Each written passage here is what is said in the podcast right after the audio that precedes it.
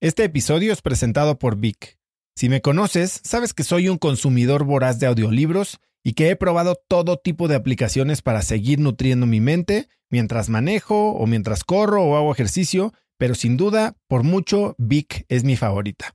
Con Vic puedes convertirte en una máquina de aprendizaje porque con solo 15 minutos al día puedes leer más de 12 libros al año. En Vic tienen más de 250 mil títulos y puedes escuchar resúmenes de bestsellers en menos de 15 minutos o libros completos, incluido mi libro Haz lo que importa, así como mis Vic originales como Cómo combatir el síndrome del impostor. Vic, por ser escucha de cracks, te regala 7 días de prueba y después contenido ilimitado por solo 167 pesos al mes en un pago anual de 1.999 pesos al suscribirte a Vic. Simplemente ve a cracks.la diagonal Vic. Vic se escribe B alta E E K. Una vez más, es cracks.la diagonal Vic. Este episodio es presentado por Hospital Ángeles Health System. Cada invitado con el que platico en el podcast me abre los ojos a nuevas tecnologías que están impactando de forma positiva la manera en que todos nosotros vivimos. Una de las áreas en las que el avance tecnológico está generando más impacto es en el área de la salud, especialmente con los avances en cirugía robótica que permiten intervenciones con menos sangrado, menos dolor, cicatrices más pequeñas y una recuperación mucho más rápida. Hospital Ángeles Health System tiene el programa de cirugía robótica más robusto en el sector privado en México. Cuenta con 13 robots Da Vinci, el más avanzado y versátil del mundo, y con el mayor número de médicos certificados en cirugía robótica, con la cantidad de horas necesarias para poder operar, ya que tiene el único centro de capacitación de cirugía robótica en todo el país. Este es el futuro de la cirugía. Si quieres conocer más sobre el programa de cirugía robótica de Hospital Ángeles Health System y ver el directorio de doctores, visita cracks.la diagonal ángeles. Una vez más, es cracks.la diagonal ángeles. Consulta a tu médico. Me decía otra sobreviviente, ¿por qué esperan a que les pase algo para hacer algo? ¿Por qué las personas que hacen una fundación de cáncer perdieron un hijo de cáncer? ¿Por qué las personas del autismo pasaron por eso? Eso me abrió mucho los ojos. Decía, de la, del sufrimiento ajeno puedes tener una vivencia que no necesites que te lo manden para crear conciencia. En sus palabras. Pero eso me abrió mucho los ojos y dije, yo quiero que eso sea el museo. Que simplemente sin experimentarlo en tu carne puedas con ese, el dolor te hace crecer, pero no tiene que ser el tuyo.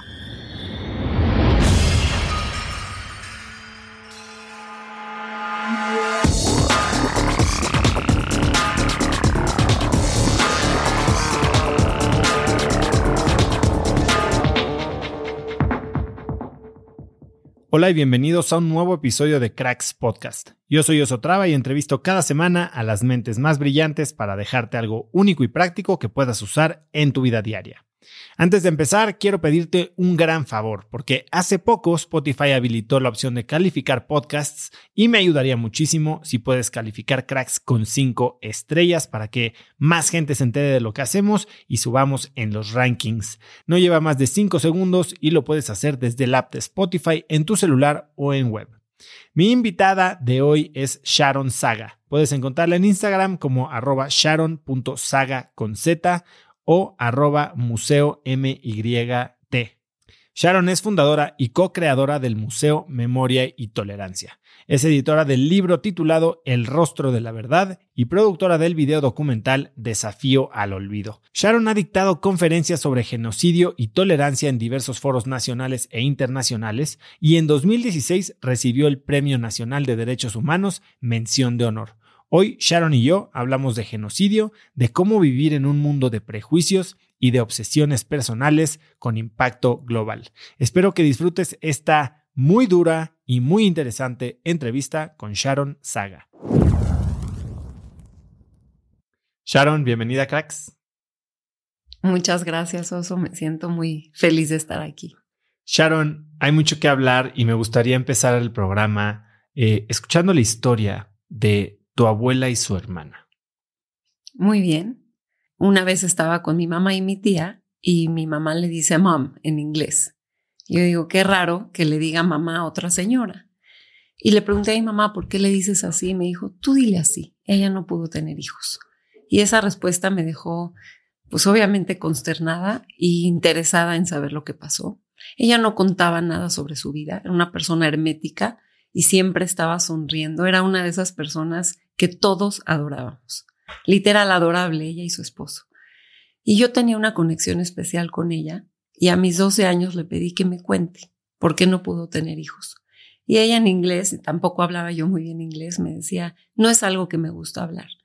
Decía, pero cuéntamelo. Insistí y me contó. Y cuando empezó, abrió como una regadera su boca y no pudo detenerse. Su historia, la verdad, era exageradamente trágica, traumática para una niña de 12 años, pero ella no era trágica en ninguna de sus áreas. Aún contando eso, se le veía el dolor, pero se veía el cuidado que tenía hacia mí de decirme, eso ya pasó, la vida es para ser feliz. Entonces tampoco es que me dejó un trauma. Es una historia profunda de una mujer que se casa y al mes vienen por ella los nazis. Y estaba en su cena de viernes y llegan los nazis, salgan de su casa y se despiden unos segundos de su recién marido y le dice, cuando termine esto nos vemos en la sinagoga donde nos casamos. A cada quien lo llevan a un destino. Ella salió en un vagón primero y llegó a Auschwitz. Ella era húngara checoslovaca. Y él salió en el segundo y fue a Dachau, Alemania. A él le fue mejor. Estamos hablando ya cuando faltaban ocho meses para la liberación. Gracias a eso sobrevivieron ambos. Fueron los últimos casi deportados. Cuando ella llega a Auschwitz, obviamente vive pues, uno de los campos más extremos de sobrevivencia, de, dureza, y, y, solamente me contó que faltaban dos semanas para la liberación. Escuchaba ya los aviones y la eligen para hacerle un experimento médico, el mismísimo Joseph Mengele. Y consistía simplemente en golpearle la matriz. Uno, dos, tres, escuchó los golpes hasta que se le desprendía la matriz, en eso consistía. Y cuando terminó, pues ya estaba ella desmayada, despertó y estuvo en el hospital de Auschwitz, que es curioso, ¿no? Que dentro de un campo de exterminio hubiera un hospital y la liberaron en los rusos. Todo el resto del campo fue evacuado en las marchas de la muerte y ella no podía caminar, se quedó ahí.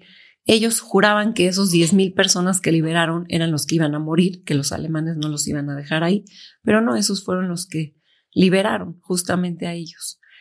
Estuvo un año en ese campo porque no se podía mover de la cama, se desangraba. No encontraba medicamento, los rusos tampoco eran los mejores libertadores en ese sentido. Mi abuela en México lee en una sinagoga el nombre Margit Wolf. Y esa señora no se, ella no se apellidaba así, no sabía que se casó, no tenía información de antes de la guerra, no, se no sabía el nombre de casada de ella. Y, y, dice dentro de sí, esa es mi hermana. Y manda en un sobre 50 dólares por correo que le llegan a mi abuela, a mi tía abuela, y con eso soborna a un oficial para que le dé un medicamento que le salva la vida. Regresa a la sinagoga después de un año. ¿Tu abuela dónde estaba? En México. Y leyó en una lista del joint de los sobrevivientes, vio ese nombre y dijo, esa mujer es mi hermana, sin saber qué era de ese apellido. Cuando ella regresa, cuando recibe el dinero, soborna a un oficial, se sana, se levanta de la cama, va a su lugar natal donde se quedó de ver con su esposo, pensando o que murió o que ya se casó con otra, porque no, no tiene ninguna noticia de ella en un año. Y cuando regresa, él sigue ahí, está vivo y soltero. Y son la pareja extraordinaria de amor que tú te puedas imaginar. Nunca tuvieron hijos.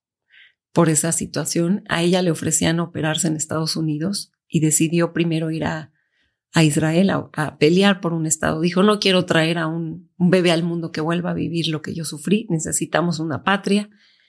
Peleó en la guerra y luego fue a Estados Unidos a operarse, lo cual ya fue tarde, pero nosotros fuimos su, familia, sus hijos. Qué historia. Y esto pasa cuando tienes 12 años. ¿Cómo vives los siguientes años antes de ese viaje que hiciste tú a Polonia? Mira, para mí fue increíble, más allá de su historia, la conexión que tuvo conmigo de contarla, porque constantemente me repetía, yo no hablo de esto, es mi primera vez, porque a una niña lejana de ella Y eso a mí me transformó más allá de su historia, esa manera de escuchar como todos tenemos algo dentro y sobre todo algo tan complejo como lo que ella había vivido, sí me impactó y lo que me cambió es que empecé a interesarme en el tema. Yo era una niña que era mala estudiante, irresponsable, mala para las tareas, mala para todo la escuela, literalmente como en la lista negra de la irresponsable. Con este tema empecé a leer, a leer obsesivamente. Me gustaba ya la lectura, pero leía puras novelas entretenidas y aquí me metí a la historia todos los libros que podía encontrar del holocausto, las materias, ya me empezó a interesar la historia. Me acuerdo que mis papás me regañaban de, ya tienes que apagar la luz, son las dos de la mañana, se te van a acabar los ojos, es todo lo que me decían. Y sí, de ser esa niña irresponsable un poquito antes de irme a ese viaje a Polonia, me hice la niña rara nerd que había leído 50 libros del tema antes de los 16 años y no correspondía a mi personalidad. Y en ese momento, ¿cuál crees que es el libro que más te marcó? Definitivamente nunca jamás. Es el libro de una sobreviviente que francesa estuvo en un convoy con mil mujeres y llegó a México siendo la única sobreviviente de ese convoy.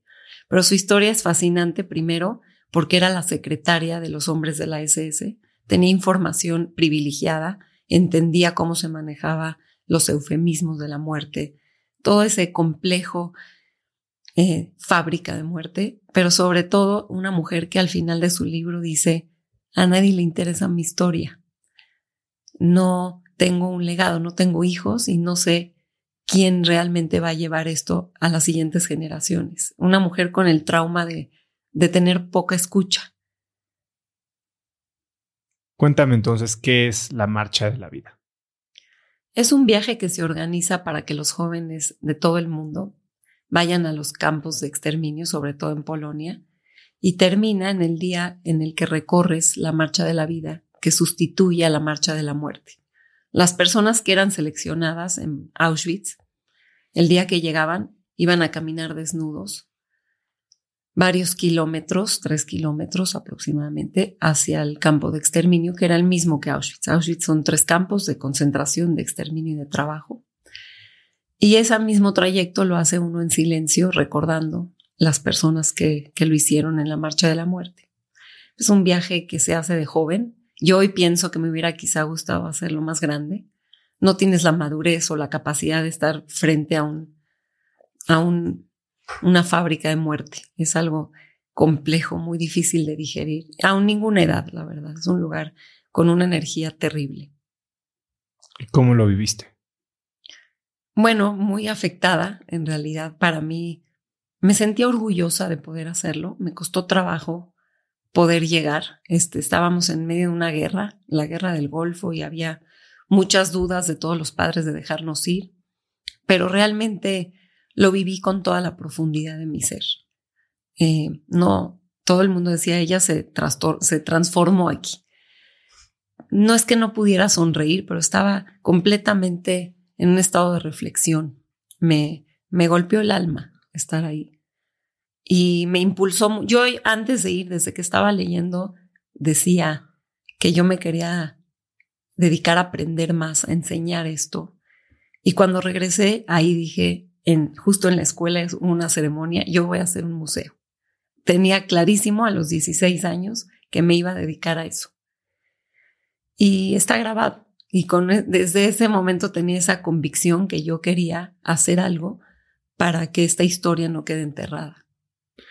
Cuéntame este episodio en el que durante este viaje guardabas tierra. Mira, eh, casi nunca he contado eso, solo lo hice en una conferencia. De repente entramos a un... Hice una prueba psicológica para ir al viaje. Todos lo tienen que hacer. Y resulta que... ¿Cómo es esta prueba? No tengo idea, más bien no me acuerdo, pero es de esas pruebas que te hacen dibujar un árbol y te, bastantes preguntas y si puedes lidiar con la muerte. Es un viaje impactante y tienes 16 años. A todos éramos mil personas las que viajábamos, no éramos pocas, y seis mil del mundo. Y resulta que la única en México la reproba la prueba psicológica fui yo. Se acaba de morir una tía muy joven de 50 años y los, las personas recomendaron que yo no era apta para ir al viaje y uno de mis maestros fue el que abogó por mí. Dijo, esta niña merece ir, está muy interesada. Y convenció a mis papás y dijo, yo me voy a hacer cargo de ella, voy a estar de cerca. Y, me, y, había una psicóloga que nos acompañaba. La verdad, la psicóloga es la que me estaba volviendo loca en ese viaje porque sentía su, su cercanía, su marcaje personal, pero sobre todo, ahí voy yo a hacer, eh, a darle razón, porque estamos en un momento donde entramos a unos cámaras de gases y no recuerdo muy bien por qué hice eso, pero me, me tiré a la tierra y arranqué un poquito la tierra y me la guardé en el pantalón. Y esa era mi intención, de llevarme algo de ahí. Y entonces entró este maestro y me sacó, me, me, cargó y me llevó a un camión de esos con los que íbamos, todos esos camiones de pasajeros, y ahí me, me guardaron en lo que los demás terminaban la excursión. Y entonces ahí sí dije, ahora sí estoy cumpliéndoles la fantasía. Yo sabía que estaba perfecta mentalmente, pero en realidad con esas ganas de decir que quiero hacer un museo, me quería llevar todo lo que compré, todo lo que encontré ahí. Literal tenía poco dinero que me dieron mis papás para gastar y luego no tenía ni para comprar un agua todo lo, lo que veía el señor de afuera vendía souvenirs del campo, libros en original, todo compré, incluido que me quise llevar la tierra. Y bueno, pues eh, así empezó mi, mi, ese viaje, así, así lo viví. Y entonces siembran esta semilla de crear un museo. ¿Cómo se veía? O sea, eres una niña de 16 años, ¿cuál era el plan? ¿A dónde creías que podía llegar o era un simple museo para que la gente supiera más? Cuéntame cuál era tu razonamiento en ese momento. Aunque te parezca extraño y me sigue pasando todos los días, la gente dice algo con el holocausto de, otra vez esto. Ya incluido en la escuela, ¿no? Viene la conmemoración y dices, mm, tenemos que ver esas imágenes porque a todos nos, nos duele, nos lastima y dices, ¿cuál es el objetivo de estar enfrentándome a este dolor. Y, pero cuando yo estudié más a profundidad y leí todos esos libros, me gustaba preguntarle a mis compañeras, ¿sabías esto? Como que me daba literal muchísima curiosidad de por qué no llegaban a nada más allá, sino al, al dolor, al ya no quiero saber y ahí hasta ahí quedó. Decía, tú, me, eh, cada vez tenía más conocimiento del tema y no tenía con quién hablarlo. Eh, nosotros además estábamos en una escuela de la mayoría de las personas no habían vivido la experiencia del holocausto. Los judíos europeos son los que lo vivieron en carne propia y mis compañeras no, no, no lo sentían tan cercano. Y yo decía, tenía un interés profundo en platicar del tema, en ver por qué les cansaba, por qué a ellas no les ocurría lo mismo que a mí. ¿Y en qué momento se empieza a materializar esta idea? ¿Cuándo se vuelve real? Lo hablé cinco años. Voy a hacer un museo, voy a hacer un museo. Todo, me casé a los 18 años, muy joven. Empecé a tener hijos a los 19, ya era una ama de casa, estaba enfocada en una vida tradicional de tener hijos y ser ama de casa, pero no dejaba de repetir lo mismo. Un día hice un museo en mi casa, es lo que podía yo hacer. Eh, corté los recortes de todo lo que compré ahí en Polonia, todos mis conocimientos, mi investigación. Incluí desde ese momento otras tragedias y invité a grupos culturales, porque era mi casa, no es de que podía poner afuera, pasen al museo y a ver quién entrara. Y ya veían ahí, pues obviamente mis familiares que estaba tratando de llevar este proceso. La verdad, un día me dice mi papá, ¿es verdad que vas a hacer esto? ¿Lo vas a hacer sí o no? Y yo ahí estaba, como te digo, en este stage de hacer, en esta etapa de un museo en mi casa, estudiar, empezar a dar clases del tema. Y me dijo, el señor Max Shane es un gran filántropo. Es uno de los más grandes filántropos de México, cumple 90 años y me invitó a su fiesta de cumpleaños y va a hacer todos los regalos son para donativos. Es un gran hombre. Y si te interesa esto, pues le pido una cita, porque ya es un hombre mayor. Y entonces ahí me obligó a decirle que sí, que sí me interesa y que sí quiero la cita. Para esa cita no tengo nombre de la, del museo, ni qué contiene, ni nada, nada más tengo repitiendo cinco años que voy a hacer eso. Y voy a casa de una amiga porque no tengo computadora ni sé usarla. Y le digo, ayúdame a escribir un proyecto. Y ahí le puse Museo Memoria y Tolerancia, el cual ese nombre lo platiqué con ese maestro que me protegió. En la, le, le, hablé, le dije, dame clases, me dio clases dos años en las tardes, era un experto del tema. Y le dije, necesito hacer mi museo, ¿cómo le ponemos? Y en una servilleta, Memoria y Tolerancia fue el ganador. Y ahí escribí en esa, en esa hoja que hoy tengo un proyecto para presentárselo al Señor. Eh, mi papá me pasó por mí, estaba más nerviosa que nunca, la verdad le tenía más nervio a mi papá que al Señor, porque él me decía, es una persona importante, yo te saqué la cita, estás lista con lo que vas a decir. Y pues a mis 21 años tuve mi primera cita para conseguir fondos para mi museo. ¿Y te la dieron? me la dio la cita, le, le platiqué y le dije, mi papá y yo estamos haciendo esta idea, voy a hacer un museo que hable de la dignidad humana. Eso es lo primero que dije y no sé ni siquiera de dónde me salió esa palabra. Y él me dijo, no me gusta que la gente salga de mi oficina sin nada, te voy a dar 20 mil pesos. Yo le dije que iba a costar dos millones de dólares, pero no sabía ni en dónde, ni cómo, ni en qué terreno. Así, con esa facilidad dije esa cifra, pensando que eso me podría costar un terreno y hacer una exhibición y me dijo, para que no te vayas sin nada. Y mi papá le contestó, no es necesario, vamos a regresar con el proyecto bien hecho, danos un tiempo para que entonces sí puedas hacer un donativo. Y efectivamente regresé, él ya había muerto, regresé con su nieto cuando el museo estaba por abrir. Hay un par de cosas que quiero desempacar de lo que acabas de decir. Uno, incluiste otras tragedias. Entonces, tú venías, a ver, tú eres de la comunidad judía, tienes familiares que que sobrevivieron y que experimentaron el holocausto en, carne propia.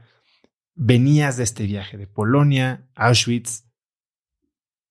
¿Por qué se cruza con otras tragedias? ¿En qué momento deja de ser un museo o un proyecto exclusivo del holocausto y empieza a ser de tragedias, diagonal, dignidad humana? ¿Y qué otras tragedias? ¿Cómo, cómo seleccionas tragedias?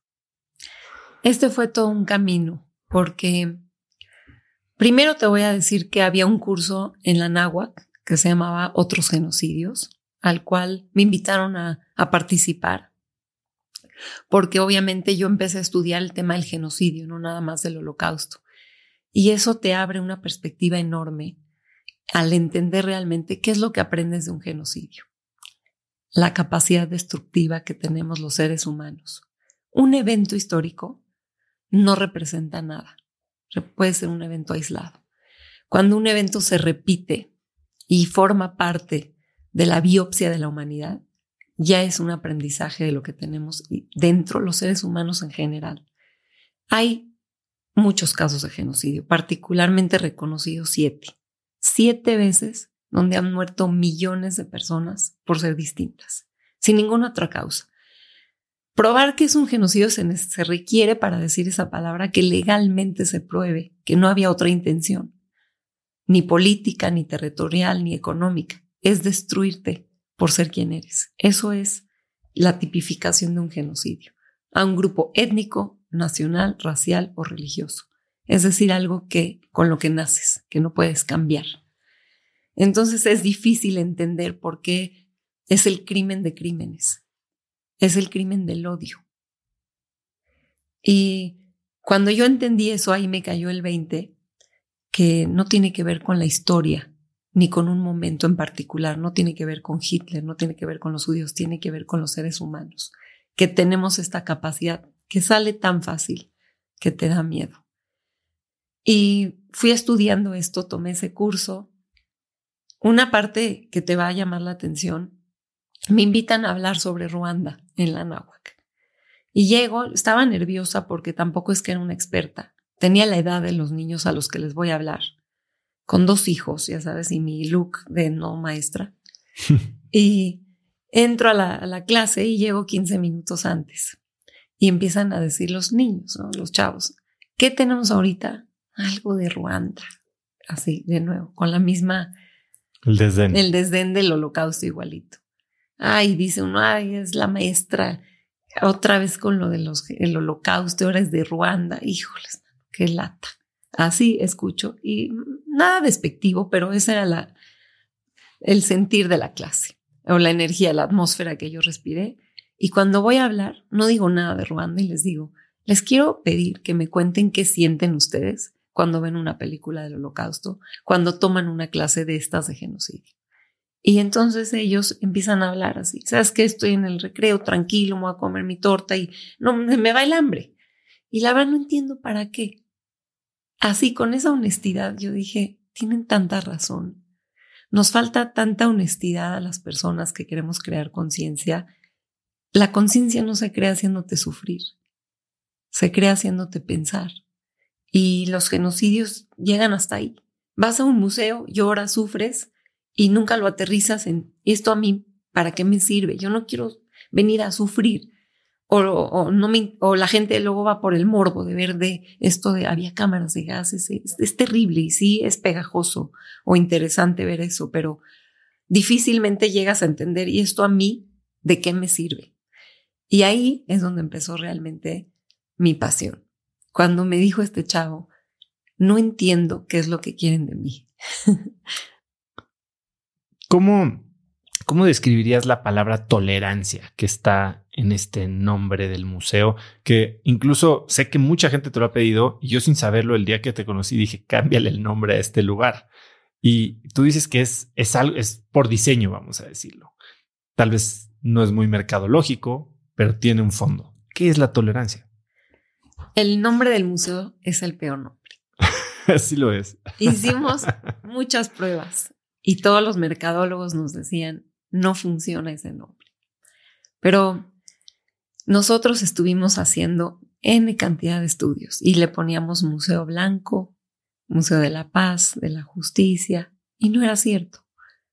La palabra tolerancia es malentendida. En México se percibe como el efecto de soportar, aguantar, conceder, no tolero, inclusive no soy intolerante a la lactosa, no aguanto a mi vecino, pero lo tolero. Y es cierto, pero nada más lejos de la verdad de cómo se habla. La tolerancia es relacionarnos armónicamente, a pesar de nuestras diferencias. Cuando tú hablas de justicia, de respeto, de aprecio a la diversidad, todo eso lo engloba esa palabra. Y en ese momento decidimos, mi compañera y yo, que fuimos las co-creadoras de este museo, vamos a poner el nombre correcto. Y no le vamos a tener miedo a poner nombres pegajosos. La experiencia va a ser pegajosa. Y luego vino el Dalai Lama a la inauguración, unos meses después de la inauguración, y dijo, no me gusta la palabra tolerancia, pero nunca he encontrado una mejor. Y ahí nos reafirmó, era tiempo todavía de cambiar el nombre. Nos reafirmó que había que luchar por dignificar la palabra tolerancia y hacer que millones de gentes que pasen por el museo digan, soy tolerante porque respeto, aprecio la diferencia. Quiero echarme un poco, para atrás y quiero que me cuentes de Mili. ¿Cómo la conociste? ¿Por qué han hecho tan buena mancuerna? Mira, la conocí en mi conferencia de mi museito en mi casa. Venían grupos culturales y yo no sabía quiénes eran. Entonces pensé que ella era parte de uno de esos grupos, pero ella estaba buscando, ella fue justamente al mismo viaje 10 años después que yo y regresó con las ganas de ser guía en Auschwitz que todavía estaba peor que yo. Nunca me atrevería yo ni siquiera a regresar. Se sentó en ese grupo, se acercó al final y me dijo, yo quiero trabajar contigo. Estuve preguntando cómo hacer esto y alguien me dijo, ya hay otra niña que lo está haciendo, búscala. Y cayó que estaba creo que en una terapia y una persona le dijo, yo voy a ir ahorita a su casa, ella tiene ahí un museo y ven conmigo. Y así llegó. Fue la única persona que me dio la mano así y me dijo, yo soy voluntaria, yo puedo todos los días, 24/7, si quieres renuncio a mi carrera, estoy estudiando relaciones internacionales, pero si crees que no me va a dar tiempo a hacer las cosas, dejo de ir. Esa era su nivel de compromiso. Y las demás que conocía me decían, puedo los miércoles, así, ¿no? Y ella inmediatamente me dijo, estoy aquí mañana, ¿a qué horas me presento? Así como Milly te dijo que dejaba todo para el museo, ¿hubo alguien que te tratara de disuadir en el proyecto? Sí, sí hubo más que una persona que me diga no, no, no. Era la realidad, el principio de realidad que pues no sabíamos por dónde empezar y que la gente no por mala onda, pero nos decía, ustedes son dos niñas, están teniendo un sueño irreal, la palabra tolerancia está mal, no sé qué tontería van a hacer. La verdad, mi mamá constantemente me decía, ¿qué problema te estás metiendo, hija? ¿En qué problema? Vas, estás juntando dinero, lo estás invirtiendo ya en el museo. ¿Y qué pasa si no lo acabas de juntar? Yo, lo, yo el primer donativo lo metí y nunca es que dijimos vamos a terminar de recaudar el fondo y luego empezar el museo. Y hubo muchos momentos, inclusive en una reunión me desmayé, así pass out y tuvieron que revivirme porque dijeron que faltaban muchos millones de dólares para terminar y que hubo un error, obviamente, como siempre pasa en las obras. Y dije, no hay manera que lo pueda juntar, porque faltaba todavía tres millones de dólares del presupuesto original y en esa reunión me dijeron que faltaban otros cuatro y me desmayé, porque ahí oí la voz de mi mamá diciéndome, vas a dejar todos los donativos enterrados en una obra y la gente te va a voltear a ver en la cara y te va a decir, ¿qué hiciste con mi donativo y no lograste? Y, en vez de hacer algo virtuoso, te estás poniendo en peligro. Así me dijo. Y tenía razón. Pero por alguna razón, no me lo vas a creer, pero no tenía duda. no tenía miedo. No tenía duda que este museo iba a pasar. Yo me sentía como una planadora que lo que viniera, inclusive Emily me volteaba a mí a ver así, me decía, cuando había obstáculos enormes, de veras, muchos momentos difíciles, la obra se clausuró porque hubo bastantes momentos difíciles. Imagínate, 10 años de obstáculos. Y me volteaba a ver y yo, por alguna razón, decía, no hay problema, no, hay, no pasa nada, vamos a, esto no es nada. Así siempre, con una certeza absoluta de que este lugar va a existir. Eras una niña, ¿no? Y, y en esta digamos, primera reunión que tuviste de fondeo, ibas acompañada de tu papá y hasta lo acabas de decir, no, estamos haciendo este proyecto, metiste las canas. Pero después se volvió tu proyecto y el de Emily, que era pues, tal vez todavía más chica que tú, ¿no? Eh, ¿cómo, ¿Cómo superaste este obstáculo de la edad para levantar tanto dinero para un proyecto que tal vez no mucha gente quería que pasara? Nadie entendía el proyecto cuando yo iba con la gente de la comunidad me decía, pues no es un museo, es un museo, no es de la comunidad, no es del holocausto, pues porque podía acudir a gente que le llamara a hacer un museo del holocausto. Y cuando iba con las empresas, híjoles, un museo del genocidio, no quiero asociar mi marca con eso. Imposible explicarlo. De verdad que no sabes lo que nos costaba. Yo llevaba una presentación en la computadora y trataba de ser lo más corta, soy una persona impaciente, que no tiene que ver con la intolerancia, y respeto la impaciencia del otro, que me decía, tiene mil cosas que hacer, y no porque me está dando una audiencia me voy a quedar una hora aquí, en 15 minutos le voy a explicar que esto tiene que suceder. La verdad, Oso, creíamos tanto en esto que se transmitía esa pasión. Nunca nos donaron por entender bien el proyecto. De hecho, el señor Harp me dijo, no entendí bien ni qué es lo que van a hacer, pero hay algo que tienen ustedes dos que me hace creerles. Eso me contestó y dije, bueno, pues con eso es suficiente. Cuando abrimos el museo, lo invitamos muchos años a que vaya y no iba. Contó y que nos dio una aportación importante. Y el día que fue, dijo, nunca supe que iba a ser este museo. Estoy de verdad extasiado de haber donado para este proyecto. Me encantó, pero lo que más les puedo decir es que no entendí ¿Qué es lo que iban ustedes a hacer? ¿Cómo le hacías para llegar a toda esta gente? Mira, sí soy una persona muy perseverante. Eh, tengo esa característica que, que empujo, empujo, pregunto. Siempre tengo el plan. La verdad no hay B, A, B, C, D, E. Y voy detrás de una meta. Me decían, tienes que ver al señor Harp. Yo no conocía a mucha gente, no soy una persona social. Pero si estaba en una boda y alguien ahí me decía, ese es amigo de su hijo, me iba a sentar junto a él. Y yo no soy buena para sacar plática ni decir, ay, qué bonita boda. Pero si era por este objetivo, me salía todo.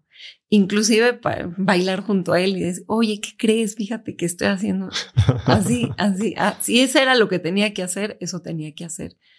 O llamarle mil veces a una persona. Literal, cuando digo mil veces es que todo el mundo dice, fui mil veces. Decenas de llamadas. Eh, y a todas las personas que con mi papá me ayudó mucho, la gente lo respetaba, lo, lo atendía y le pedía mucho ayuda. Ayúdame que esta persona me vea. Y ya que estaba yo ahí, me sentía satisfecha, aunque me dijera que no. Lo único que pedía era que me escuchara. Y eso decía antes de decir la junta. Te voy a pedir 15 minutos y, y no te, y créeme una cosa, lo único que te voy a pedir es que me escuches. Y eso me ayudaba a que la gente me recibiera. No te, no te voy a pedir nada más que 15 minutos de tu tiempo. Entiendo que alguna vez seguiste a alguien al cardiólogo. Sí. en algún momento dado encontramos nuestro terreno de sueño.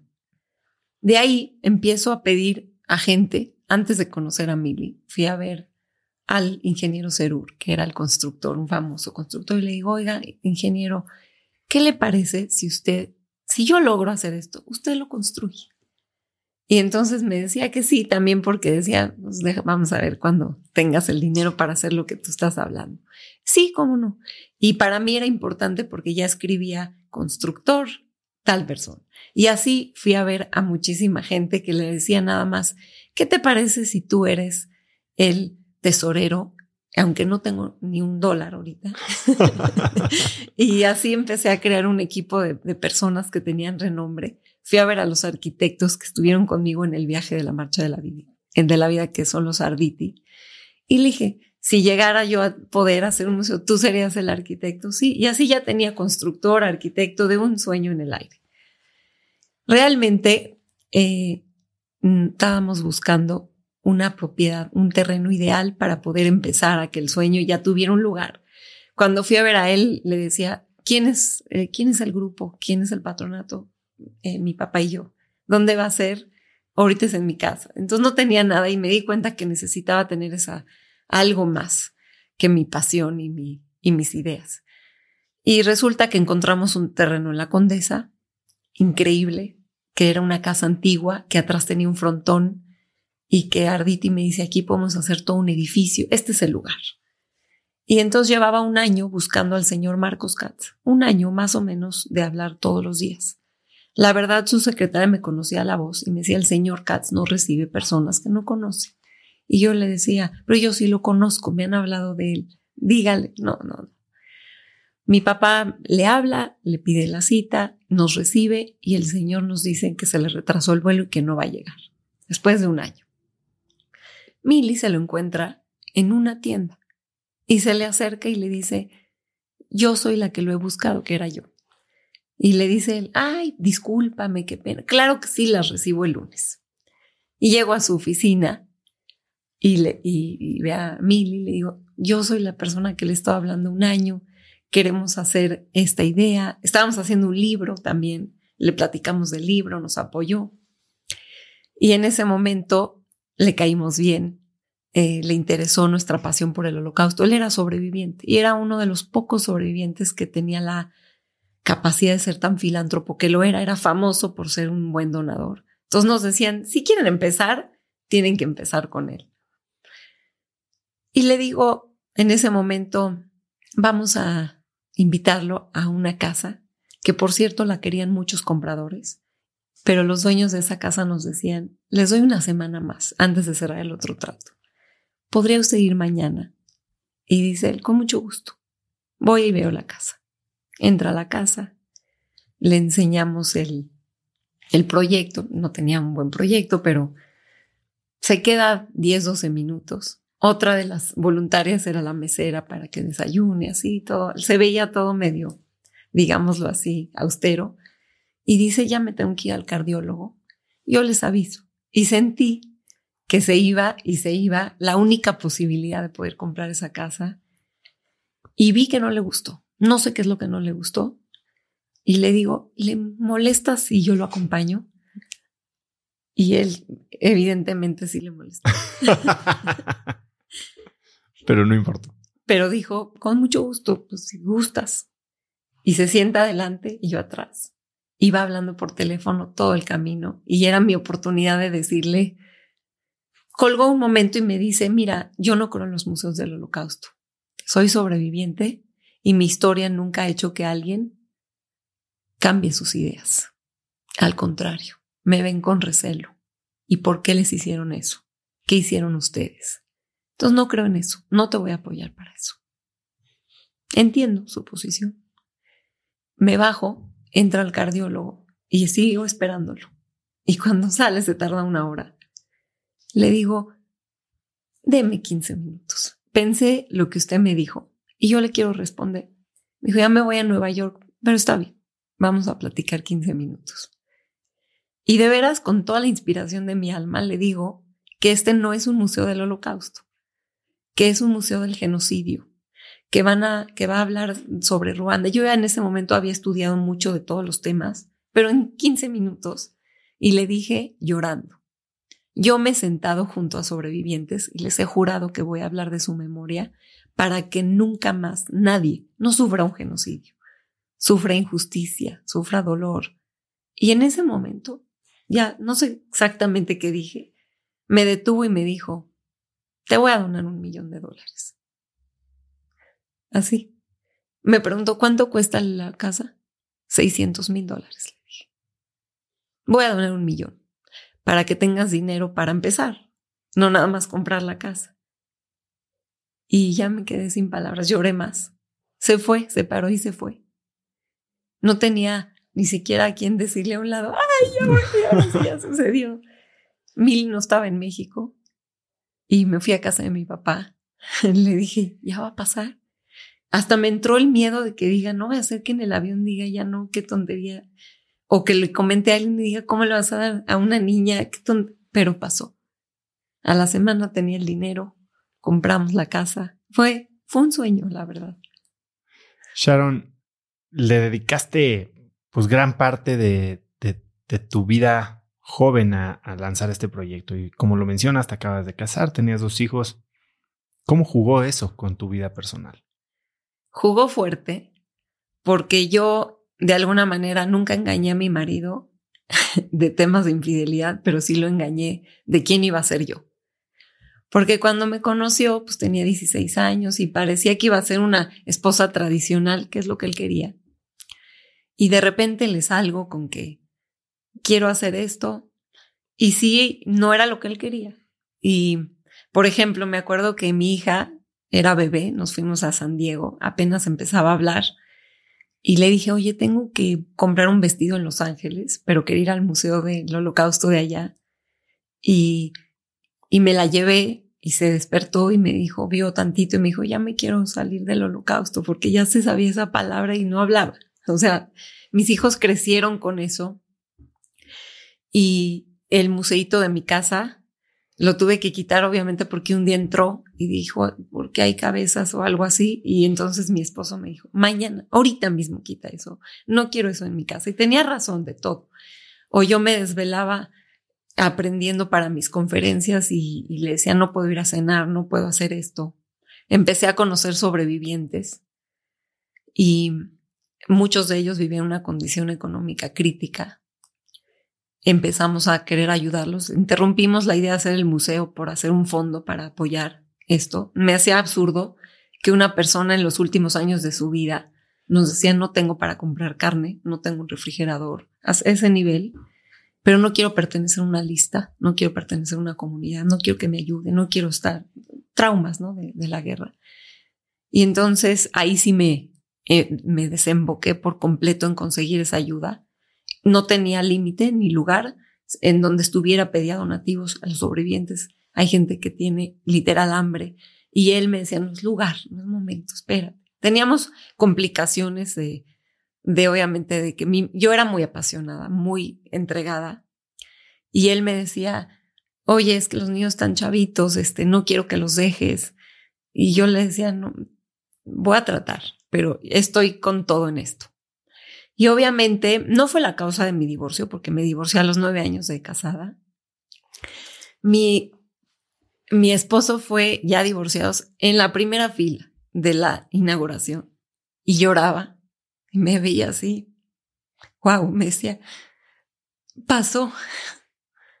Pero no, o sea, sí, sí estoy súper consciente y él también, que nuestra relación no era la, la relación que nos iba a llevar a estar casados 50 años, no independientemente del museo.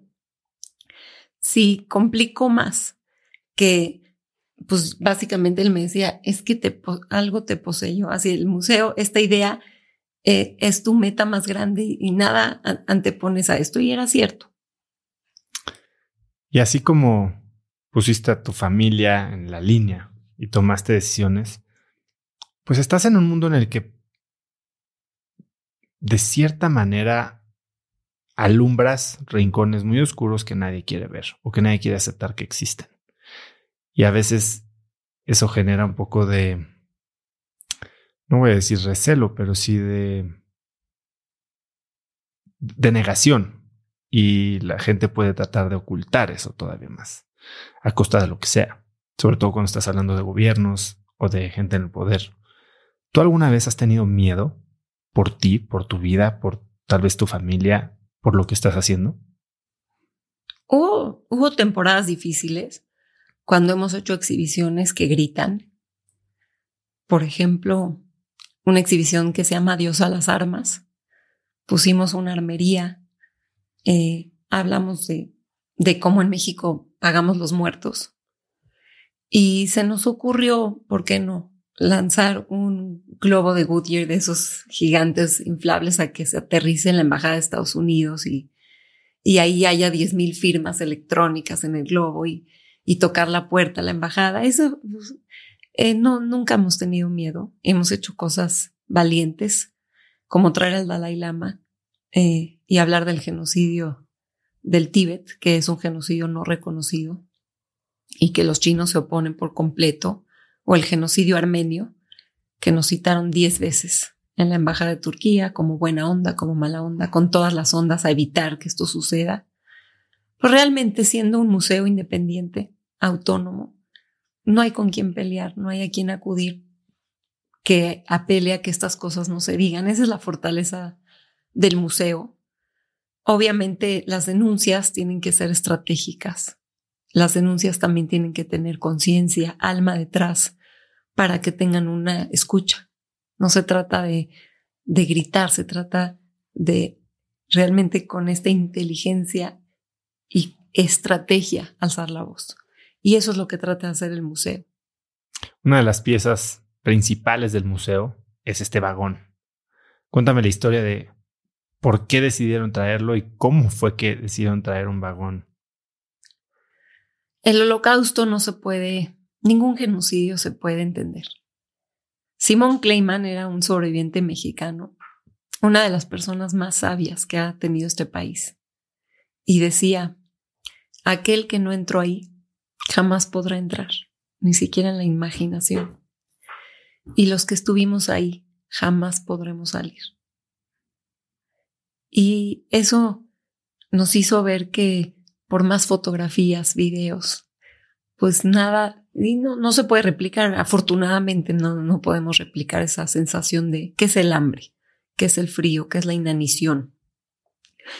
Pero un vagón tiene energía, es un objeto, el, el, la representación de la humillación. El, el holocausto tiene una particularidad que todos los genocidios las tienen, que es deshumanizar a alguien, quitarle su humanidad a la persona que llamas víctima y empieza en el vagón. Sacarte de, tu casa y llevarte en un vagón de ganado días, sin comida, sin donde poder hacer tus necesidades fisiológicas, sin aire o con frío, todos a 100 personas. Eso es empezar a quitar, todos dicen, desde ahí empezamos a dejar de ser personas. Escribí Auschwitz, me recomendó el director del Museo de Washington. Escribe, pide, y escribía cartas, la verdad, ocho años. Eh, básicamente mandaba la misma, pero no dejaba de mandarla o la cambiaba o les inventaba cosas también porque me pedían que garantice que iban a haber mil personas diarias. Y yo, como, pues, ¿cómo garantizo eso? Entonces decía, una escuela importantísima que se llama UNAM hizo un acuerdo con nosotros y ellos nos van a enviar mil personas, que sí hice el acuerdo, pero no decía que nos van a enviar mil alumnos diarios. Y decían, eso no es suficiente. Demuestre que su edificio, y mi edificio en la Condesa no le cabía ni un vagón, mucho menos de nueve toneladas. Y, y ahí empezamos a buscar otro terreno para poderles decir que ya tenemos un terreno nuevo en donde vamos a poder hacer y, y ponerlo. Nos cambiamos tres veces de terreno. El proyecto fue subiendo de presupuesto con todo y que nadie nos cobraba, ni el arquitecto, ni, o sea, toda la gente que se sumó fue pro bono, todos. Y resulta que después de ocho años escriben, cuando ya tengo el otro terreno, cuando ya hice un acuerdo con la Secretaría, que van a autorizar el gobierno enviarnos un vagón. Imagínate cuando nos llega esa noticia. ¿Y cuál es el concepto de tener el vagón ahí? Porque yo estuve dentro del vagón, se siente muy impresionante esto que nos platicas del frío y de la gente cuando estás ahí, cuando te metes, cuando ves el tamaño del techo, cuando entiendes cómo puede haber hecho un frío brutal. Yo creo en la energía de las cosas soy una creyente en la energía de la gente, de los objetos. Y eso era, era traer la energía de, de un objeto emblemático que representa ese trayecto al exterminio. Has investigado el genocidio en muchos países y no solo genocidio, sino que también hablas de discriminación, ¿no? Y en el museo juega un rol importante eh, la discriminación religiosa, de género, ¿Qué has aprendido? Y hablaste hace un momento un poco de esto, todos tenemos un poder destructivo, ¿no? Pero ¿qué has aprendido de los humanos a lo largo de tantos años de, de estudiar tragedia y de estudiar tal vez el peor lado que puede tener la raza humana? Es una pregunta muy interesante porque nunca me deprimió estudiar el genocidio la gente me decía, es una energía muy oscura en donde ustedes están metiendo y tantos cursos y tanta información, ¿no les hace daño? No, nunca me, la verdad me, me amargó ni me agrietó mi estado de ánimo, ni mi fe en la humanidad. Por dos razones. La primera, tengo la fortuna más grande de conocer sobrevivientes de todos los genocidios, con la tragedia más grande a cuesta. Porque si una madre pierde a un bebé de leucemia, eh, no entiende y su sufrimiento es enorme, por ejemplo, pero nadie le arrancó esa, esa vida o ese derecho porque su hijo nació distinto. Es, es, es otro dolor lo que estas personas generan en su ser. Y a la vez, cuando hablas con ellos, me decía un sobreviviente de Ruanda, no tengo tiempo que perder yo. No tengo ni un segundo para perder porque ya perdí todo. Y escucharlo y sonriendo. No te puedo decir que todos los sobrevivientes son así.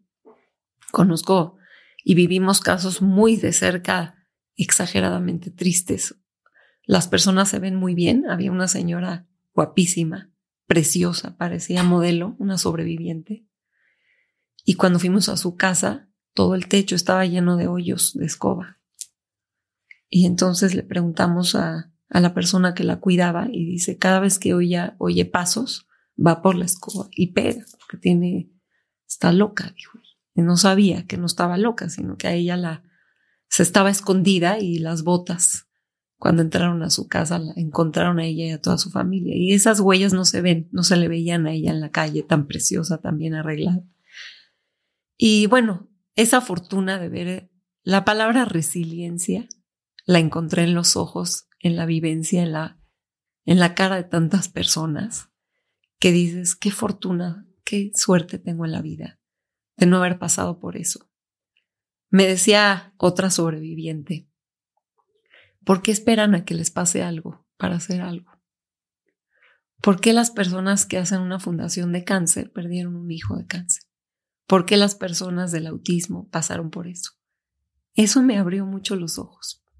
Decía, de la, del sufrimiento ajeno puedes tener una vivencia que no necesites que te lo manden para crear conciencia. En sus palabras, Pero eso me abrió mucho los ojos y dije, yo quiero que eso sea el museo, que simplemente sin experimentarlo en tu carne puedas con ese, el dolor te hace crecer, pero no tiene que ser el tuyo. Has tenido grandes visitas, ¿no? Eh, hablabas ya del Dalai Lama.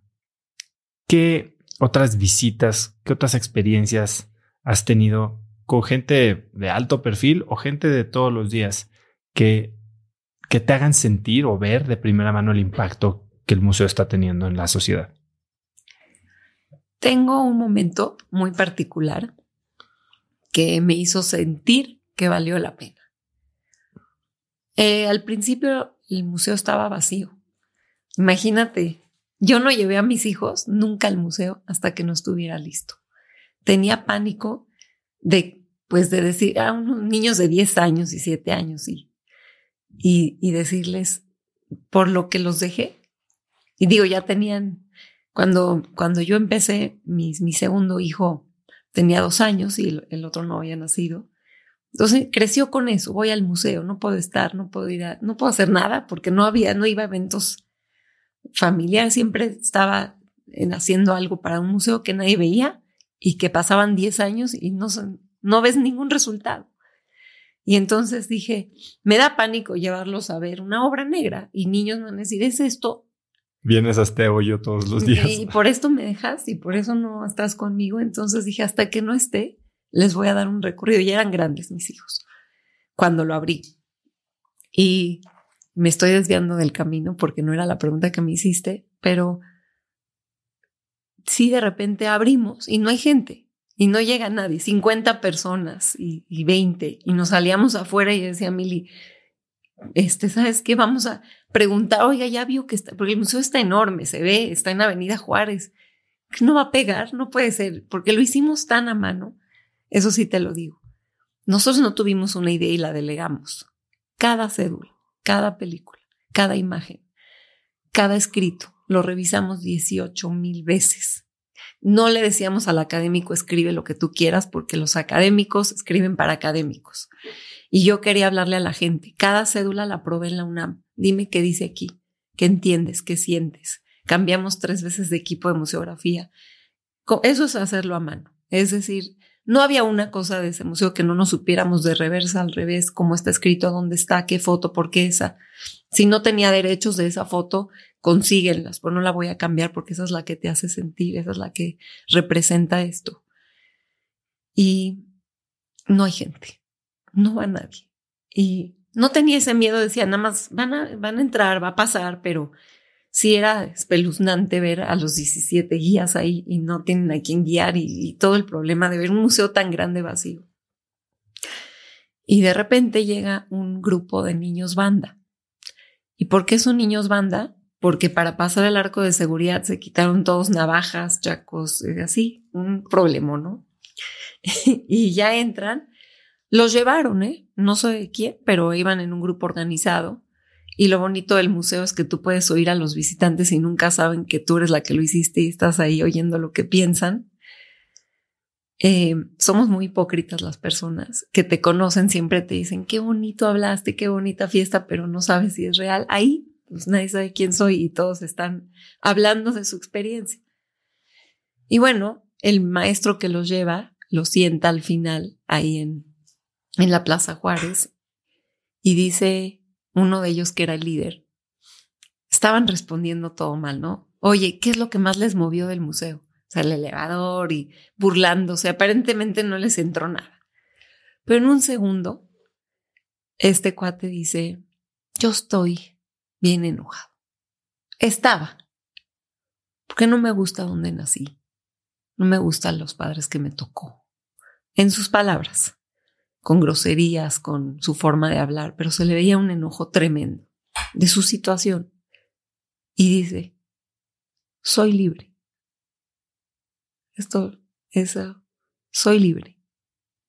Le hizo dar pues, su, su, su respuesta, la forma en la que lo dijo, dije yo, valió la pena. No dijo más, no dijo voy a cambiar, no voy a ejercer violencia, no dijo nada, dijo soy libre. Y para mí eso significó ese fue el momento que dije, ya, ya, ya valió la pena lo vivido y lo, y lo realizado. Incluso también han visitado el museo descendientes de, de los nazis. ¿Cómo se vive esa experiencia? Mira, es increíble porque un mes antes vino el sobreviviente más bueno para hablar. ¿Qué más te motivaba del mundo, eh, de Ruanda? Hablando del perdón. Y nos dio una plática a los, digamos, invitamos alumnos, invitamos donantes, y dijo, ¿qué es el perdón? ¿Quién lo otorga? Si yo no perdonaba, me moría. El mejor amigo de mi padre lo mató y lo veía libre en Ruanda. Y estoy hablándote de un hombre de 27 años. Y me hice alcohólico.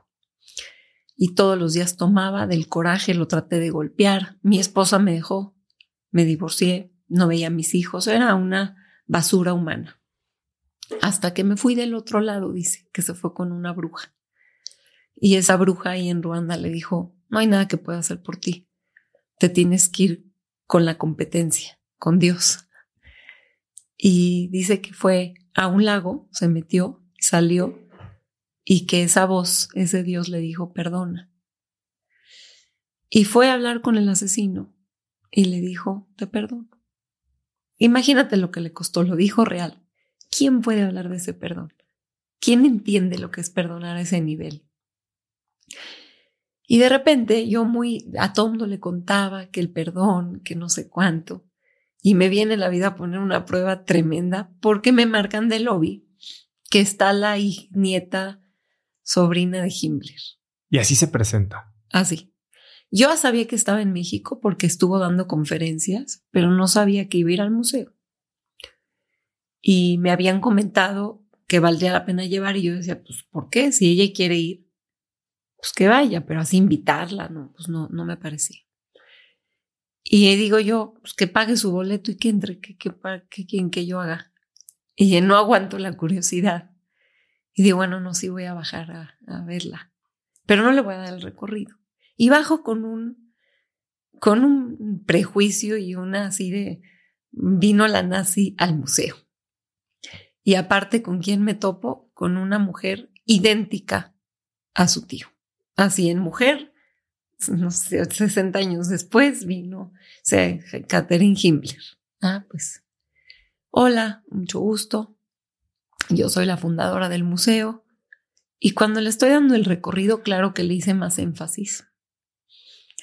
Le hice un énfasis parecido al, al que hago, pero sí le decía, cuando le enseñé a su tío abuelo ahí en el suicidio, le digo, los, estos nazis que se creían superiores y que iban a durar mil años, aquí están 12 años después, nada más que con sus hombros a cuesta la pérdida de 11 millones de vidas. Y ella lloraba y yo no le creía y la juzgaba. Y en ese instante digo, estoy con lo del perdón. Y yo a ella, ¿qué le tengo que perdonar? Ni soy sobreviviente, ni soy víctima, ni ella es perpetrador y no la puedo tener enfrente de mí. Y ella lloraba y no me daba compasión. Y quería todavía darle como más duro, a ver el recorrido. ¿Quieres dar otra vuelta? Pero no. En algún momento me detuve y dije, no puedo, no puedo, no, con todos estos aprendizajes, no, a la primera vez que lo tengo que aplicar. Y entonces cambié mi tono. Los, los guías le tomaban fotos porque está igualita. Les dije ya, eh, y ya continué en otro tono, en otra forma. Le agradecí que haya ella querido ir, le, lo agradecí de corazón, no tendrías por qué ver esto. Y sé lo que te duele, me imagino lo que te duele. Gracias por estar aquí y, y le di un abrazo, que eso es lo más que pude hacer, pero fue una experiencia que no me marcó por su visita, ¿eh? me marcó porque pasó lo del perdón un mes antes y luego, un mes después, vino el hijo de uno de los justos, de las personas comprometidas, de Ángel Zambriz. Y él recorría el museo con tal orgullo, con tal porte de decir, soy el hijo de este hombre que salvó miles de vidas, que ahí entiendes lo que es un legado. ¿Qué legado le dejas a tu, a tu descendencia? ¿Quién fuiste? ¿Cómo camina ella en el museo? Casi qué sentía de venir de esa familia y qué sentía este otro hombre de venir de un Salvador. También fue la nieta de Nelson Mandela. Sí, la nieta de Nelson Mandela, la hija de, de él también, de, de Mandela y, y, la hija de Martin Luther King. Eh, increíble que he aprendido mucho sobre cómo las personas grandes, grandes realmente, son humildes. Han ido premios Nobel de la Paz y de todo tipo de personas, pero lo que más he podido, te podría contar de esas visitas, es que cuando viene el Dalai Lama, luego, luego sientes su energía de humildad. Él tiene el tiempo que tú tengas. Él va hacia donde tú le pidas. Él escucha. Él no va a predicar, él escucha. Y luego van personas que tienen, pues obviamente, mucho menos envergadura, pero no escuchan el recorrido, sino que ellos lo quieren dar. Aprendes mucho de, de esta sensibilidad humana de cada persona. Ahorita hablaste de que tenías tus prejuicios, ¿no? Con esta gente. Y también te he oído decir que los prejuicios no se eliminan, se controlan. ¿Qué quieres decir con eso? Estoy convencida que no se quitan los prejuicios. Es como dice Einstein, es más fácil destruir un átomo que un prejuicio. Si tú eres niño y tu mamá te da la mano para cruzar la calle y del otro lado hay una persona cualquiera vas a tener un prejuicio a esa persona si te la agarro más fuerte, te dice un sentido de alerta. No te tiene que decir nada, pero siempre que veas a esa persona o a ese grupo de personas a la que perteneces vas a decir cuidado y vas a actuar en base a ello. Nosotros, los seres humanos, necesitamos los prejuicios para agrupar a las personas, para que en tu mente las puedas clasificar. Sin embargo, esas clasificaciones son, vienen de un juicio de algo que le está muy claro, prejuicio, ya las estás enjuiciando sin siquiera saber más de esa persona. Viene de un grupo, pero no la conoces. Y vivimos en base a prejuicios. Y eh, yo no le tengo miedo a los prejuicios, los reconozco. Eso es lo que pedimos en el museo. Conócete. Si conoces tus prejuicios, nunca vas a discriminar. Te vas a cuidar de tus prejuicios. Hay un test que hacemos a las empresas, sobre todo a los, a los colaboradores de empresas. Y todos caemos en el test. A mí me salió que tengo prejuicio a la mujer. Y eso que lo hicimos en colaboración con grandes universidades internacionales y dije, se equivocar, no sirve el test. No sirve. Yo le tengo un prejuicio a la mujer. A mí, yo soy mujer, hice el museo con mujeres. Pues sí, ya que revisé por dentro el test, porque no, no es tan fácil, hay una de las preguntas que dice, ¿operarías a tu familiar con un neurocirujano un neurocirujano? Y escogí que alguien le va a abrir la cabeza a mi papá, pues tiene que ser hombre. Pero dermatóloga no tenía problema. Y no me di cuenta, la verdad lo hice de una forma inconsciente, pero son esos prejuicios que acabas tomando ya como acciones, decisiones cuando vas a contratar a alguien cuando vas a meter a tus hijos en una escuela, cuando todo ese tipo de cosas ya son acciones que se llaman discriminación. ¿Y cómo controlamos nuestros prejuicios? ¿Qué, qué podemos hacer en el día a día para mantenerlos en check, por decirlo así? Tienes derecho a pensar lo que quieras. Puedes decir, a mí los, y eso cuando digo los argentinos, chinos, judíos, católicos, libaneses, el grupo que se te ocurra del mundo, piensa lo que tú quieras. Pero cuando vas a actuar, eh, ahí no tienes el derecho de actuar como tú quieras. Tienes que actuar basado en que esa persona tiene derechos y que es igual a ti en dignidad y en derechos. Es, no, no quiero dar una clase de, de derechos humanos o de historia, pero es simple.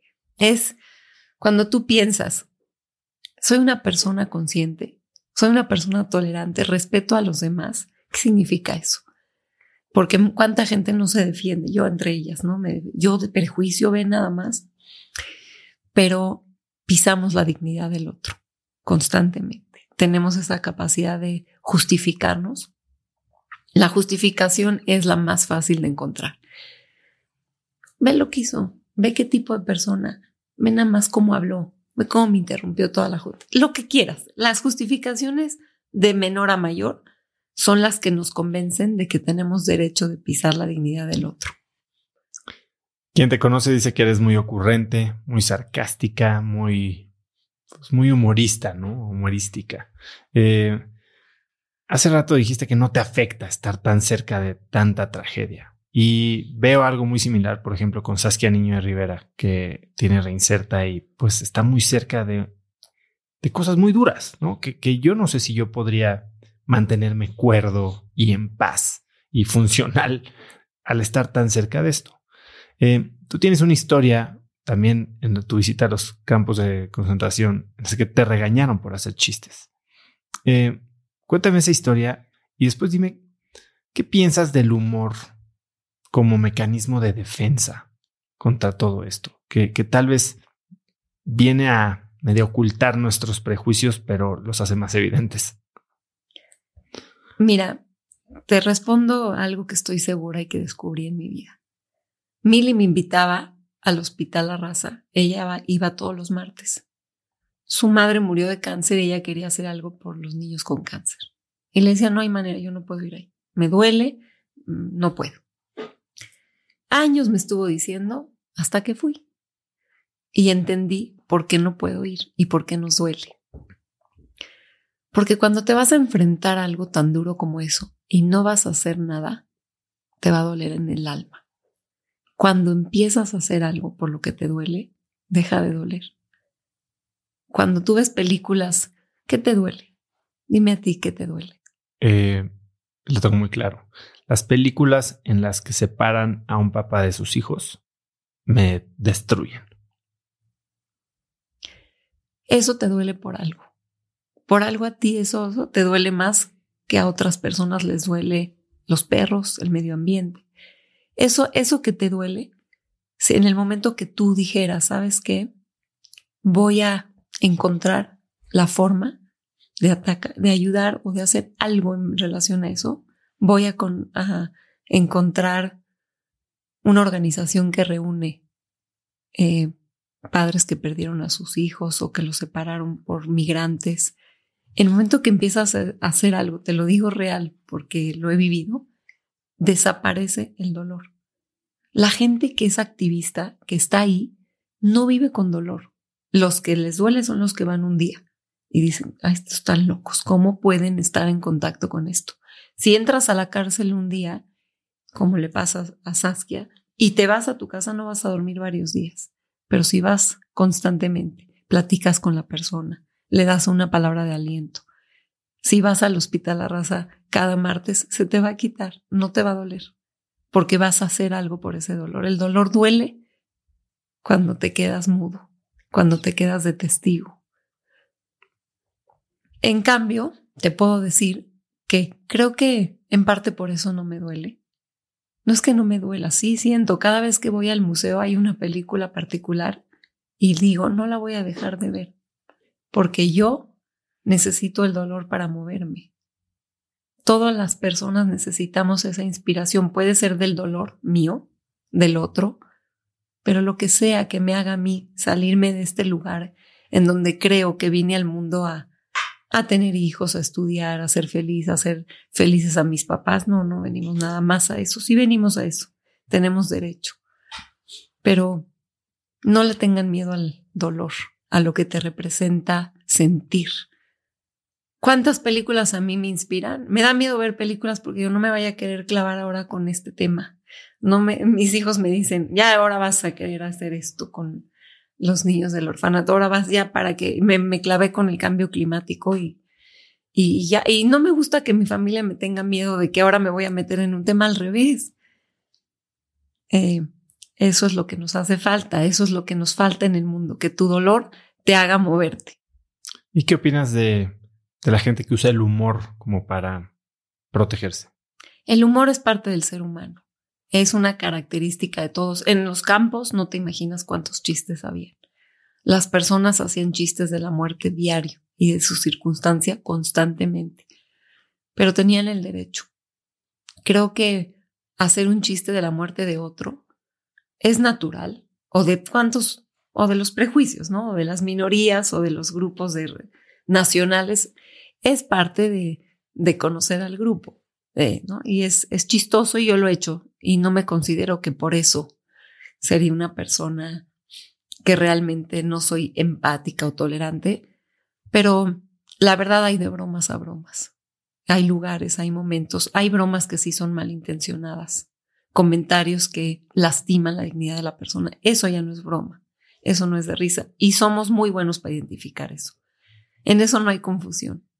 Cuando una persona te dice, de veras, eso está mal, es que no sabe, pero cuando sabemos que está mal, sabemos que está mal. Cuéntame un poco más de este fondo para sobrevivientes.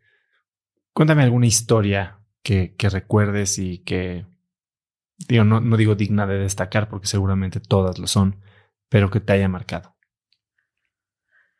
Hay una muy fuerte. Eh, fui a ver a una señora y tenía en su casa toda una pared llena de recortes de periódicos de su hija. Una señora que vive en un estado socioeconómico muy vulnerable, deprimida, y no aceptaba la ayuda, pero sí me dijo detalles, ¿no? Por ejemplo, si, si me ponen cortinas, pues, no estaría mal, pero no quería que le diéramos mes con mes una cantidad. Estábamos empezando, no tenía el dinero y había gente que se oponía a que lo recaudado lo empecemos a dar. Y si el tercer mes no tenemos, se los vas a quitar. Y yo decidí que sí, que el, primer mes que conseguí se los doy, porque ¿qué pasa si? Gracias a ella lo decidí. Que la fuimos a ver y vi esos recortes y dijo que estaba en el gueto de Varsovia y los nazis hicieron una fiesta para niños. Y ella con miedo y sospecha no dejó ir a su hija y los niños regresaron con una pera y con otra cosa y, ella se sintió muy mal que no le dio la oportunidad a su hija de, de que sí fue real. A la siguiente fiesta que hubo, dejó ir a su hija y nunca la volvió a ver. Era para que la redada fuera más fácil. Y sobrevivió y ella juraba que su hija estaba viva y gastó todo el dinero que algún día pudo ingresar en su vida, lo publicó en el New York Times, en el Paris, en todos los periódicos del mundo, mes con mes con mes, la foto de su hija. Está en el museo esa foto, pero nunca la encontró. Y por esa razón también era una mujer de muy bajos recursos, porque seguía a esa edad invirtiendo todo en que su hija estaba viva. Entonces le dije, yo la voy a ayudar, no en encontrar a su hija, en que ella viva mejor. Y cuando regresé ya había muerto no, no llegué. Entonces ahí dije, ¿sabes qué? No hay tiempo que perder para nada, ni para hacer el museo, ni para... Por eso a lo mejor soy tan impaciente, soy muy... Todo, toda mi vida es de... Este, se puede hacer hoy, ¿no? ¿Por qué mañana? ¿Por qué no lo escribimos ahorita? ¿Por qué no ahorita? Así vivo. Sharon, hoy, ¿cómo se financia el museo? El museo es uno antes de la pandemia de los museos más sustentables del mundo. Los museos no son sustentables, siempre pierden dinero. Y el nuestro, ese es un orgullo muy importante que tengo y que lo quiero decir porque cobramos, eh, somos sin fines de lucro, obviamente, y el, boleto, pues la verdad es muy accesible en precio y lo hemos mantenido así porque no queremos que a un padre de familia le represente una dificultad pagar para que su hijo pueda aprender. Pero por el otro lado, pues no somos sustentables pero casi lo éramos porque empezamos a hacer muchos proyectos como hacer eventos en el museo, como llevar túneles, como vender a las empresas conferencias, N cantidad de proyectos para que el museo se mantenga en ese precio accesible y pueda sostenerse. Y eh, ahí estábamos, ¿no? Estábamos 10% de falta de sustentabilidad, que es casi ser sustentable. Y se, se financia con donativos, se financia con proyectos diversos que el museo genera de aprendizaje, de extramuros, de todo. No te imaginas, hemos hecho 40 exhibiciones temporales. Cada vez que haces una es como hacer un museo nuevo y luego la, ves quitarse y venir otro tema y duele. cada vez que la despegas de la pared dices, este tema debería tener un museo en cada, en cada estado, en cada lugar, no debería de irse, pero tiene que venir otro tema. Y bueno, creo que este es un lugar que se mantiene gracias a que la gente que va lo quiere compartir. Es el primer museo en, el, en México al que la gente más regresa. Y eso es algo que me, de veras me hace feliz. Uno de cada tres regresa porque va a vivir esa experiencia y va a querer compartirla con alguien más. Así como dices que lo quieren compartir, este museo se ha replicado en Brasil, en Perú, en Guatemala, y hace poco tuviste un visitante que te dijo que lo quiere llevar a España. Sí, mira, yo cuando empecé este museo, pues fui a otros y les decía, oye, me gusta esta exhibición, ¿por qué no me la regalas para que yo la replique? Porque sé que todos vivimos en la misma misión. Si tu misión es fomentar la tolerancia y la mía también, pues seamos todos, ¿no? Eh, amigos y, y me decían, pues es mío, eh, no te lo puedo regalar. Había quienes sí, hay muchos museos que realmente se dedican a compartir su información. Y ahí yo dije, cuando el museo exista, a quien venga, le vamos a, a, compartir todos los contenidos, regalárselos los contenidos. Y eso me ha pasado ya muchos años, han venido de todas partes del mundo a decirnos, oye, me podría, sí, un USB, me firmas obviamente que lo vas a usar para bien. Y, y qué mejor, que este museo debería estar en todo el mundo, idéntico. Y yo defiendo la forma en la que este museo está construido. No habla de una historia, no es de un grupo, es de la historia de la humanidad es de nuestra capacidad de destrucción y construcción. Y qué mejor que se replique. Vino hace poco Nacho Cano y eh, estaba haciendo el recorrido y dijo, yo quiero clonar este museo. Sentí padrísimo, obviamente. Y sí, le dije, sí, hay que clonar este museo y ellos están por hacer un museo en Madrid y ojalá lo clonen. Yo se los, se los, se los hago favor de, de compartir con todo el amor. ¿Cuál es el proyecto al que más energía le estás dedicando en los próximos 12 meses, tanto dentro como fuera del museo? Hoy a que el museo viva, porque me duele decirlo, porque sí quiero, es una institución fuerte, pero no es una institución que tiene la capacidad de sobrevivir una pandemia dos años sin personas. Y hemos tenido que recortar personal, un personal que nunca debió haberse salido del museo porque es una personas capacitadas, inteligentes, apasionadas, pero que no tenemos la capacidad de, de mantener el equipo intacto después de dos años de estar cerrados, casi dos años.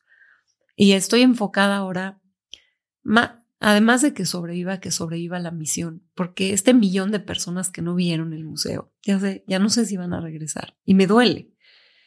Y ahora estoy enfocada en que vayan las empresas.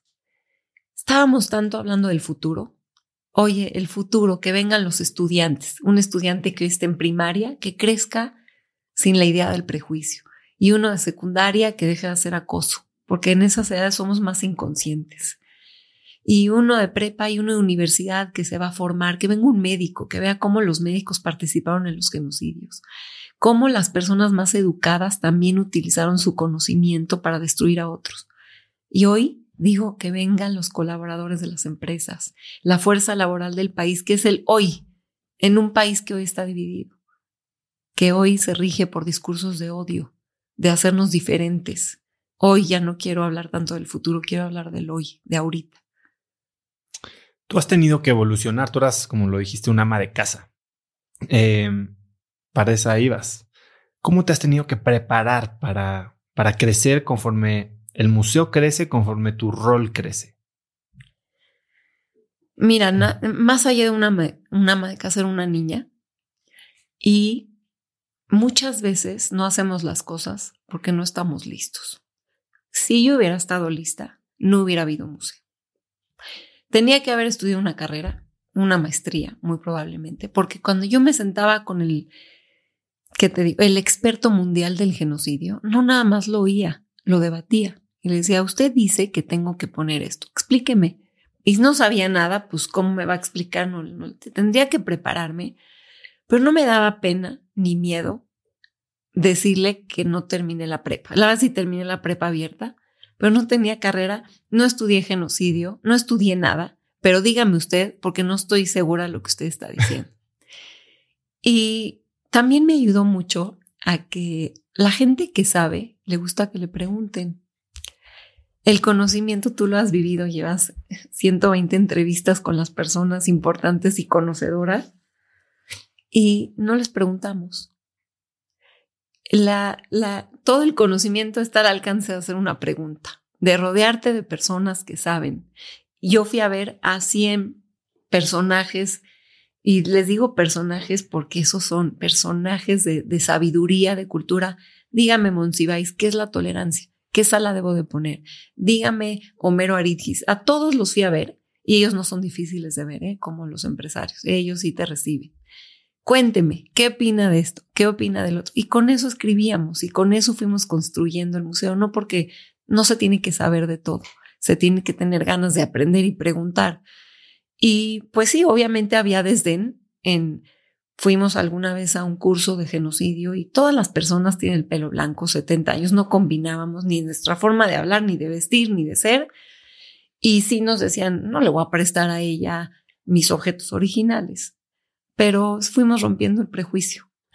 sí, sí, fuimos rompiendo de, así como me ve, me va a prestar sus objetos originales y su investigación. Y sí, es, es pasión la que se contagia. Y esta pasión a ver, vive en ti, vive en Mili, tal vez viven los miembros de tu equipo. ¿Cuál es el reto para que el museo y la misión, vamos a hablar de la misión del museo, siga aún sin ti? El museo ya vive sin mí. El museo ya es una institución. Han entrado colaboradores hace ocho años. Alejandro Barqui, que es un empresario, fue a que le pidamos un donativo y me dijo, ¿Cómo van en planeación estratégica? Eh, tipo. ¿En qué? ¿En, qué voy a hacer el próximo año? No tengo idea. Y en cinco, la verdad, si me quieres preguntar qué voy a hacer en diez, no te voy a mentir, soy muy honesta. No sé, voy a seguir haciendo lo que hago. Y me dijo, tienen que institucionalizar esto. No pueden seguir haciendo las cosas así. Y tenía razón, pensando en eso. ¿Qué pasa si mañana ahora sí que se casan con Leonardo DiCaprio y ya no regresan al museo. Le dije, ni con Leonardo ni con nadie. No es el tema de que nos vamos a ir, pero es cierto, esta institución tiene que seguir y ya, y ya es así. Hoy te puedo decir que funciona y va a seguir funcionando porque es un, es un museo de los mexicanos que han construido los mexicanos, los maestros. Van medio millón de estudiantes por año. Y eso no lo hacemos hablándoles por teléfono. Llegan, porque viven la experiencia, han perdido el miedo de estos temas. Al principio los maestros decían, yo no soy experto, me van a preguntar, no tienes que ser experto, tienes que tener ganas de que tus alumnos aprendan y salgan conscientes, eso es todo. El museo hace lo demás. Y este museo va a vivir, va a vivir siempre sin, sin sus fundadoras y sin el equipo actual. Sé que tienes varios miedos o has tenido, ahorita lo vimos con el perro llegando, los aviones, los has trabajado. ¿Cómo trabajas para vencer tus miedos? ¿Y cuál es el miedo que estás tratando de vencer hoy? Soy malísima para vencer los miedos, por eso te dije, y es verdad que no tenía miedo de hacer el museo. No tenía miedo, por eso no lo vencí. Sabía que iba a existir, pero nunca he podido eliminar mis miedos ni a los perros, ni a los aviones sí. No sé cómo, pero... Eh, y a veces se me da y a veces se me quita cuando siento que tengo más que perder o en el momento en el que estoy en ese segundo, me da más miedo. Y los miedos son irracionales, el, sobre todo el de los perros, porque me, me agredí un perro de, de, niña y ya no se me quitó nunca. Y es algo que no, compré un perro chiquito para que no me dé miedo. Y ese miedo no, hasta ahorita me cuesta trabajo si lo tengo que agarrar. Es algo que no puedo controlar y no he podido quitarme de mis miedos. Es mentira si te dijera, puedes y está en tu mente. No, en la mía no, no ha estado. ¿Y hoy a qué le tienes miedo? Eh, algo, a varias cosas, sobre todo me da miedo eh, quedarme dormida y no hacer todavía las grandes cosas que puedo hacer. De repente dice uno, bueno, ya, ya hice el museo y, ¿y qué más? Eh, fui abuelita hace poco. Eh, mi hija tuvo un niño y sorprendentemente no me quiero despegar de ese bebé, quiero estar en ese rol de abuelita y, siempre decía, a mis amigas que me enseñaban los niños decía, la verdad, qué bonito, gracias.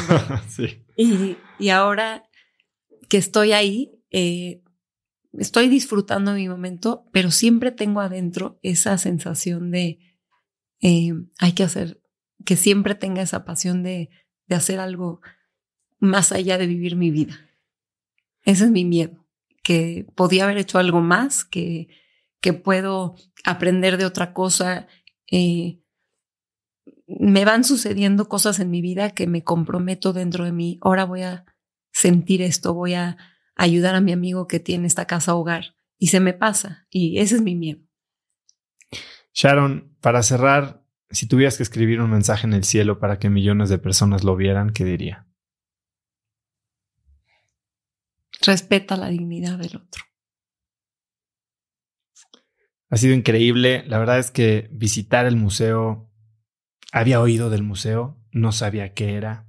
Por, por suerte, creo que por insistencia, porque, por, por gracias, eh, me invitaste. Eh, es un museo brutal. Mis hijos quieren regresar. Obviamente a mis hijos que están chiquitos tienen un área especial para niños. Este no los metes a ver toda la tragedia. Pero Lucila, mi esposa y yo salimos transformados. No sé si lo hemos llevado a la acción, eh, pero sí es algo que, quiero ayudarte a, compartir. Vamos a llevar a, Cracks Mastermind, vamos a empezar a ver este eventos en el museo. Eres una crack por, por la determinación, las lecciones que nos compartes. Eh, Gracias por estar aquí. ¿Cómo puede la gente ayudar al museo? Primero yendo. Em, hay que ir. me impacta que cuánta gente me dice, ¿me crees que sigo diciendo que voy a ir? Pues muchísimos millones de mexicanos no hemos ido a este espacio y es un espacio que vale la pena visitar. No es un museo, no vas a ver obras de arte, vas a vivir una experiencia, vas a conocer una biopsia de tu propia humanidad. Y créanme, créeme que eso es lo que pido. Al ir, va, lo demás va a suceder solo, eso es lo que yo creo. Vamos a fomentar, entender un poco qué tipo de huella voy a dejar aquí. ¿Voy a seguir siendo indiferente? ¿Voy a ser perpetrador con quien lo sigo siendo o lo soy? ¿O voy a ser una persona comprometida? Y pues esa es mi invitación, no nada más a ir. Lo demás va a suceder en el tiempo que tiene que suceder. Y me hace muy feliz la forma en la que me preguntaste, en la que me ayudaste a abrirme. Eres un gran entrevistador. Gracias. Y tienes una gran energía que hace sentirse aquí en casa y se me olvidó que estaba hablando para, para más personas. Y gracias por ayudarme a que este, esta misión sea de todos para mí es un privilegio. ¿Dónde puede conseguir, eh, conseguir? ¿Dónde te puede contactar la gente, buscarte, preguntarte, seguirte? Soy mala en redes sociales, pero el museo es muy bueno. Tenemos un millón de seguidores y realmente trabajamos a que ahí no, a que sea un espacio de aprender, de, de, de estar enterado y de, y de ayudarte a ser más consciente de todos los eventos que suceden y no sabemos. ¿Cuáles son las redes del museo? ¿Te las sabes?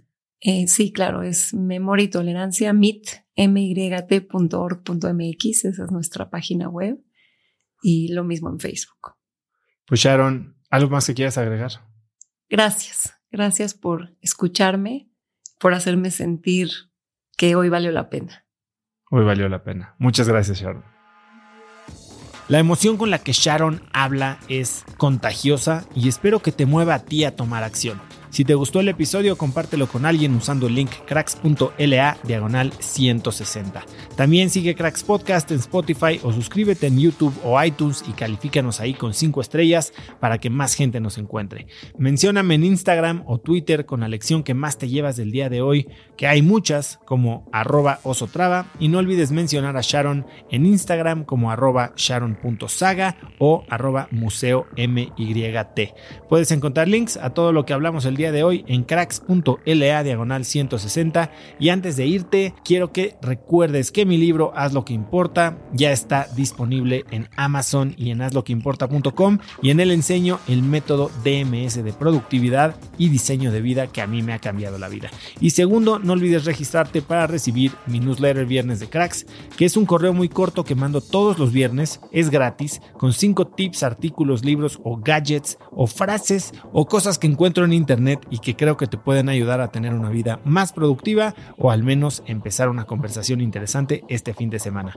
Para recibirlo, ve a cracks.la diagonal viernes, regístrate, es gratis y pronto voy a estar en tu inbox. Eso es todo por hoy, yo soy Traba y espero que tengas una semana de cracks. Este episodio es presentado por Vic. Si me conoces, sabes que soy un consumidor voraz de audiolibros y que he probado todo tipo de aplicaciones para seguir nutriendo mi mente mientras manejo o mientras corro o hago ejercicio, pero sin duda, por mucho, Vic es mi favorita. Con Vic puedes convertirte en una máquina de aprendizaje porque con solo 15 minutos al día puedes leer más de 12 libros al año. En Vic tienen más de 250 mil títulos y puedes escuchar resúmenes de bestsellers en menos de 15 minutos o libros completos, incluido mi libro Haz lo que importa, así como mis Vic originales como Cómo combatir el síndrome del impostor. Vic, por ser escucha de cracks, te regala 7 días de prueba y después contenido ilimitado por solo 167 pesos al mes en un pago anual de 1.999 pesos al suscribirte a Vic. Simplemente ve a cracks.la diagonal Vic. Vic se escribe B alta E E K. Una vez más, es cracks.la diagonal Vic. Este episodio es presentado por Hospital Ángeles Health System. Cada invitado con el que platico en el podcast me abre los ojos a nuevas tecnologías que están impactando de forma positiva la manera en que todos nosotros vivimos. Una de las áreas en las que el avance tecnológico está generando más impacto es en el área de la salud, especialmente con los avances en cirugía robótica que permiten intervenciones con menos sangrado, menos dolor, cicatrices más pequeñas y una recuperación mucho más rápida. Hospital Ángeles Health System tiene el programa de cirugía robótica más robusto en el privado en México. Cuenta con 13 robots Da Vinci, el más avanzado y versátil del mundo, y con el mayor número de médicos certificados en cirugía robótica, con la cantidad de horas necesarias para poder operar, ya que tiene el único centro de capacitación de cirugía robótica en todo el país. Este es el futuro de la cirugía. Si quieres conocer más sobre el programa de cirugía robótica de Hospital Ángeles Health System y ver el directorio de doctores, visita cracks.la diagonal ángeles. Una vez más, es cracks.la diagonal ángeles. Consulta a tu médico.